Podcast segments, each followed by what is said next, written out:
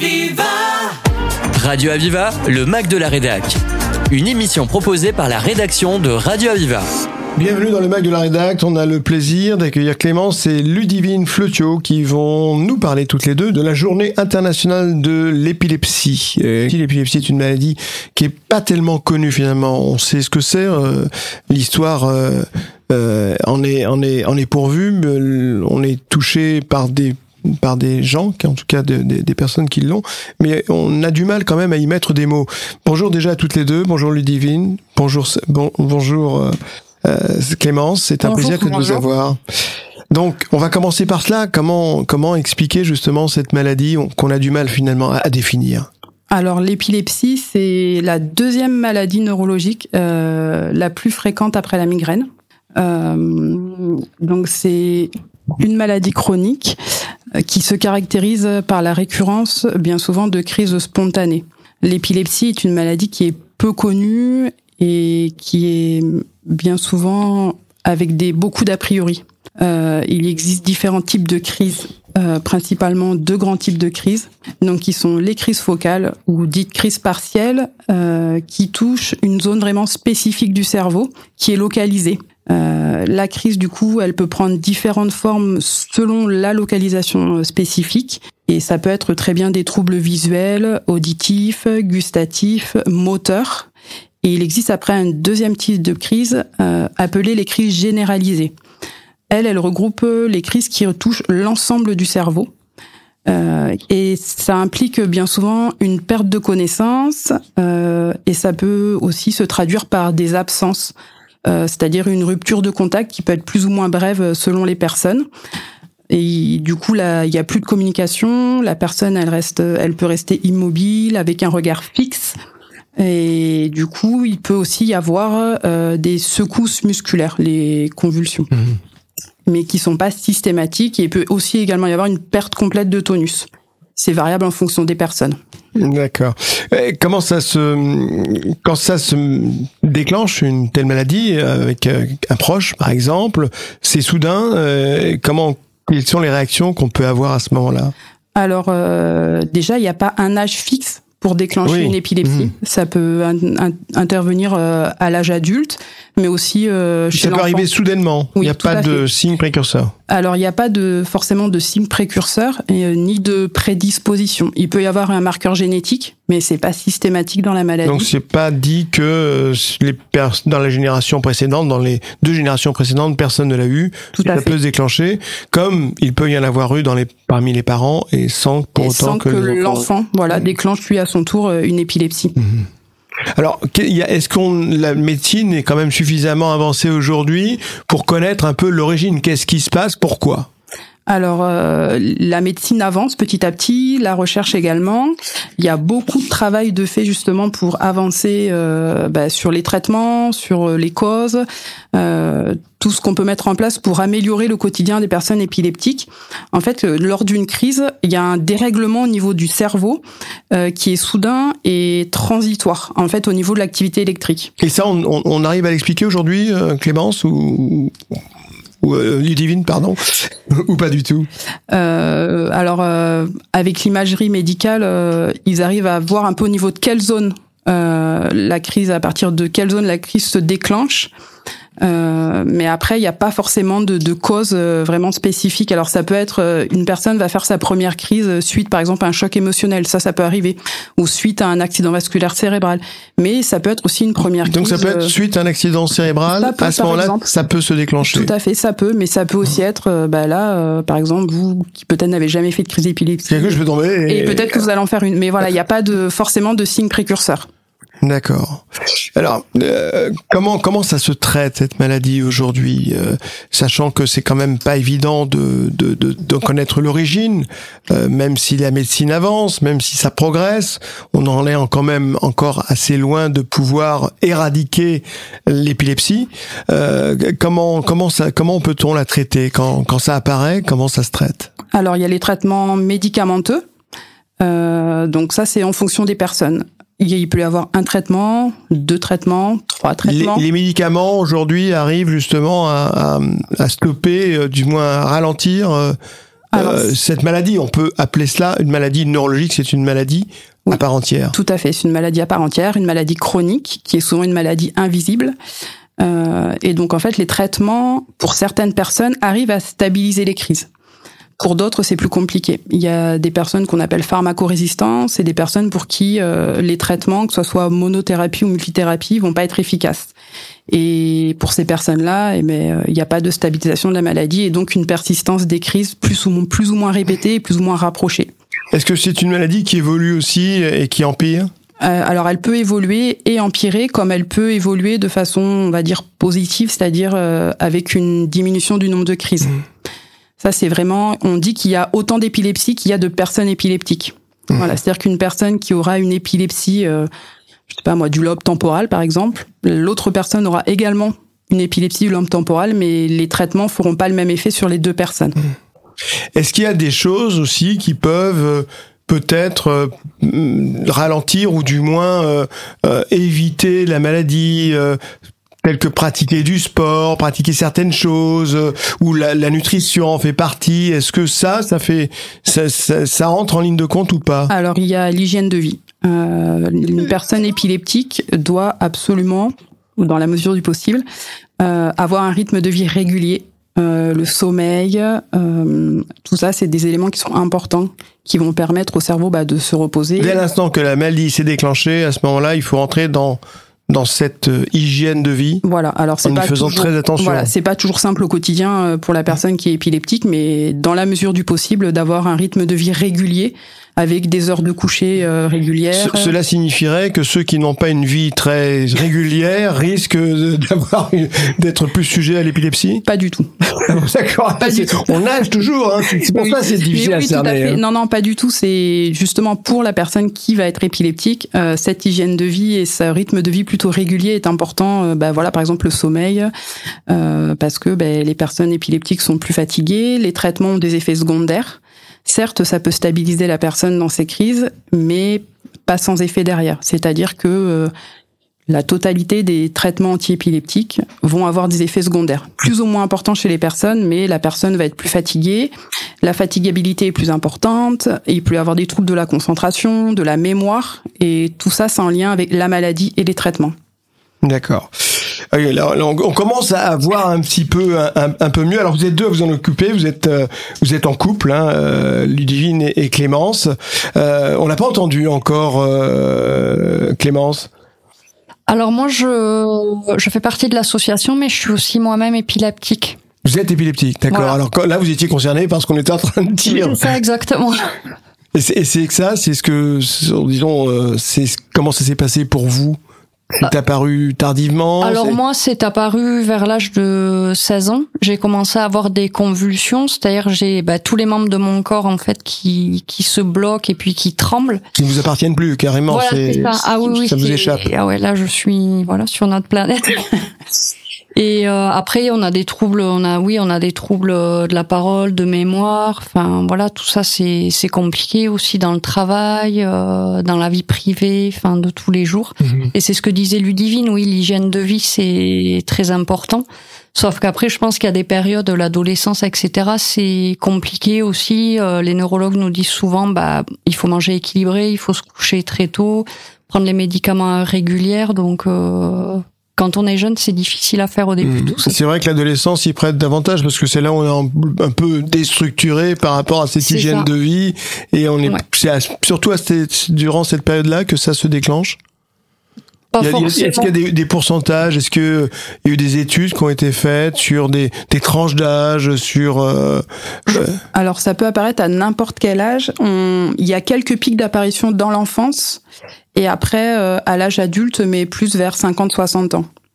Mais après, il n'y a pas de de vérité. C'est-à-dire que on peut vivre, on peut vivre normalement avec cette maladie.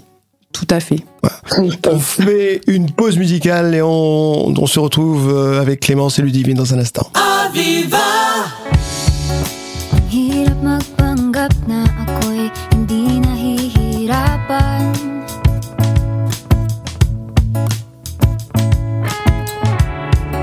Tinitiis ang sakit at inis dahil ayaw kitang bitawan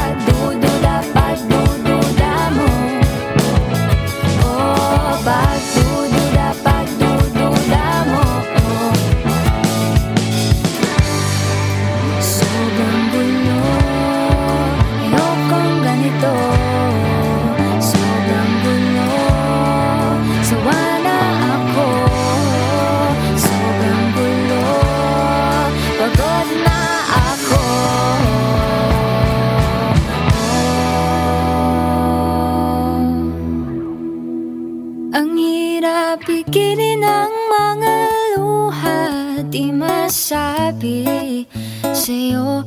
Kahit na sobra pa ang sakit Ayokong matapos to.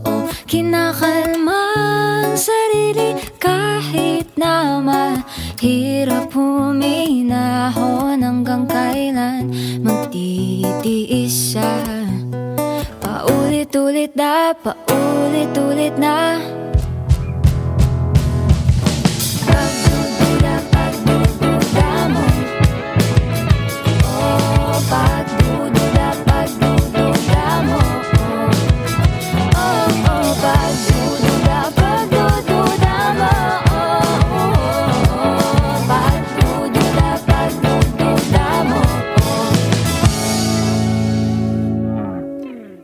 Voilà, donc de retour avec euh, Clémence et Ludivine, Fleutio, qui nous parlait justement de la maladie. Et là, on comprend bien parce que euh, Clémence elle-même est sujet à cette maladie et nous a décrit euh, un peu ce qu'elle ressentait. euh, la façon dont ça s'est déclenché pendant cette période d'adolescence. Aujourd'hui, donc, vous faites attention, ce qu'on disait, à l'hygiène de vie. C'est Vous ça. prenez des médicaments également? Oui, tous les jours, matin et soir. Et ça se déclenche quand même? Vous avez des crises ou pas? Vous le sentez venir quand il y a une crise? Alors moi, je le sens venir, mais après, comme disait Ludivine, il y a plusieurs types euh, de crises et moi ça va. Enfin, je suis stabilisée avec les médicaments. J'ai pas, j'ai pas à me plaindre. Enfin, alors après j'ai les effets secondaires des médicaments, la fatigue euh, surtout. Mais après non, au quotidien je suis bien. euh, j'ai pas de soucis. Mhm. Je suis pas, je suis pas à plaindre. Alors, on dit toujours, si jamais une personne qui fait une crise d'épilepsie, il faut surtout mettre un morceau pour pas qu'elle avale sa enfin des trucs comme ça, tout ça, c'est des conneries. C'est ça. Ah, Voilà, ça c'est tous les préjugés justement. les préjugés, voilà. Voilà, tous Alors, les- il y a des préjugés, hein, il y en a pas mal, parce que là, cette maladie euh, existe depuis Jules César, qui était un des membres éminents qui avait justement, qui était épileptique, ou je crois également euh, euh, Néron, il me semble, euh, hein, qui, gouvernait Rome, bien connu, hélas, pour de sombres histoires, avait été aussi épileptique. Enfin, déjà dans l'Antiquité, il y avait des membres éminents, connus, reconnus et adulés qui étaient épileptiques. Et tout au long de l'histoire, parmi parmi ceux qui qui ont laissé leur nom dans l'histoire, eh bien, il y avait aussi un paquet quand même d'épileptiques. Enfin, pas énormément, mais il y a eu des avait. épileptiques, voilà. Et donc oui, ben justement, euh, l'association est là aussi pour ça, pour faire bouger les, bouger les choses, pardon, et euh, expliquer que l'épilepsie c'est pas forcément ce qu'on croit. Voilà, il faut arrêter les a priori. Voilà, il y a beaucoup de croyances, de préjugés, et justement, ben, on est là aussi pour bousculer tous ces préjugés et faire avancer les choses. Euh, en cas de crise, en effet, ben, il faut surtout rien mettre dans la bouche. Ah, ça, c'est- il y a aussi- retenez, retenez bien ça, hein, parce que il y a encore, on pense ça, il y en a pas mal. hein. Et oui, ne rien mettre dans la bouche. Il y a aussi ben, la, la crainte et ce qui peut se dire que la personne peut avaler sa langue, c'est faux. La personne n'avalera pas sa langue. Euh, donc euh, voilà, il y a vraiment toute une éducation à faire. Et donc, bah, moi, je vais vous en parler un peu de ce qu'il faut faire en cas de crise. Si demain ça vous arrive, que vous, êtes avec quelqu'un qui fait une crise. Euh, Avec plaisir, Ludivine. Voilà. La première des choses, c'est de noter l'heure, l'heure de départ de la crise, parce que la durée de la crise aura une importance dans la prise en charge. Donc on n'y pense pas forcément, on est un peu dans la panique, mais c'est important de connaître. Ça peut durer combien de temps une crise? Et ça peut durer Entre- quelques secondes et, et quelques, voire beaucoup de minutes. Ah oui. Tout à fait. Mhm. Et les crises peuvent se succéder. C'est pour ça qu'en fait, c'est important d'avoir l'heure de départ et de connaître la durée de la crise, Et- puisque la prise en charge sera pas la même. D'accord. On va revenir sur la prise en charge. Quand il y a des crises comme ça, quand ça se répète pour la même personne, est-ce que c'est toujours le même temps? Pas du tout. On, euh, on, on nage toujours, quoi. hein, Il n'y a pas de règle très stricte. Alors, euh, cette histoire de prise en charge, justement, Voilà. ça signifie quoi? Alors donc là, en, en cas de crise, voilà, vous notez bien l'heure de départ. Euh, ce qui est important, c'est de mettre en sécurité la personne aussi. Euh, Sur le côté Alors pas fort pas le temps de la crise. C'est-à-dire que s'il y a une personne qui tombe dans la rue, euh, elle est sur un trottoir, bon, voilà, ben, elle fait sa crise. Euh, par contre, si elle va tomber au milieu de la rue euh, où il y a des voitures qui passent, bah, en effet, il faut la mettre en sécurité et donc du coup la déplacer pour la mettre en sécurité. Euh, si la personne est en sécurité, on ne la bouge pas pendant sa crise. D'accord. Voilà, on- elle fait sa crise. Euh, il faut essayer de protéger la tête euh, si, bah voilà, par exemple, elle est sur du goudron, euh, essayer de lui caler un vêtement sous la tête ou autre chose. Mais sinon, euh, si elle est à la maison sur un tapis, eh ben, elle est sur- à la maison sur le tapis, il y a pas de souci. Euh, desserrer les vêtements, donc c'est tout ce qui est col, ceinture. Voilà, ça, euh, ce qu'on peut faire pendant la crise. Et euh, surtout, il faut rassurer la personne. Euh, la personne qui est en train de faire une crise, euh, alors, euh, il y a des personnes qui les sentent arriver, d'autres non, d'autres qui perdent connaissance, mais pas systématiquement. Et dans ces cas-là, c'est important d'être rassuré. Je prends mon expérience personnelle avec Clémence, quand elle, ça lui est arrivé de faire des crises, euh, voilà, de lui parler, de la rassurer en lui disant que bah, ça va aller, que je suis là, qu'elle est en train de faire une crise, mais que ça va bien se passer, ça va aller, et d'essayer le maximum de pas paniquer, parce que plus on panique et plus on panique la personne qui est en train de faire une crise et plus c'est compliqué derrière. Et une fois que la personne a fini sa crise, euh, là on, la, on peut la mettre, l'installer en PLS, en position latérale de sécurité. Voilà. Et après, bah, il faut lui laisser du temps pour récupérer appel à crise.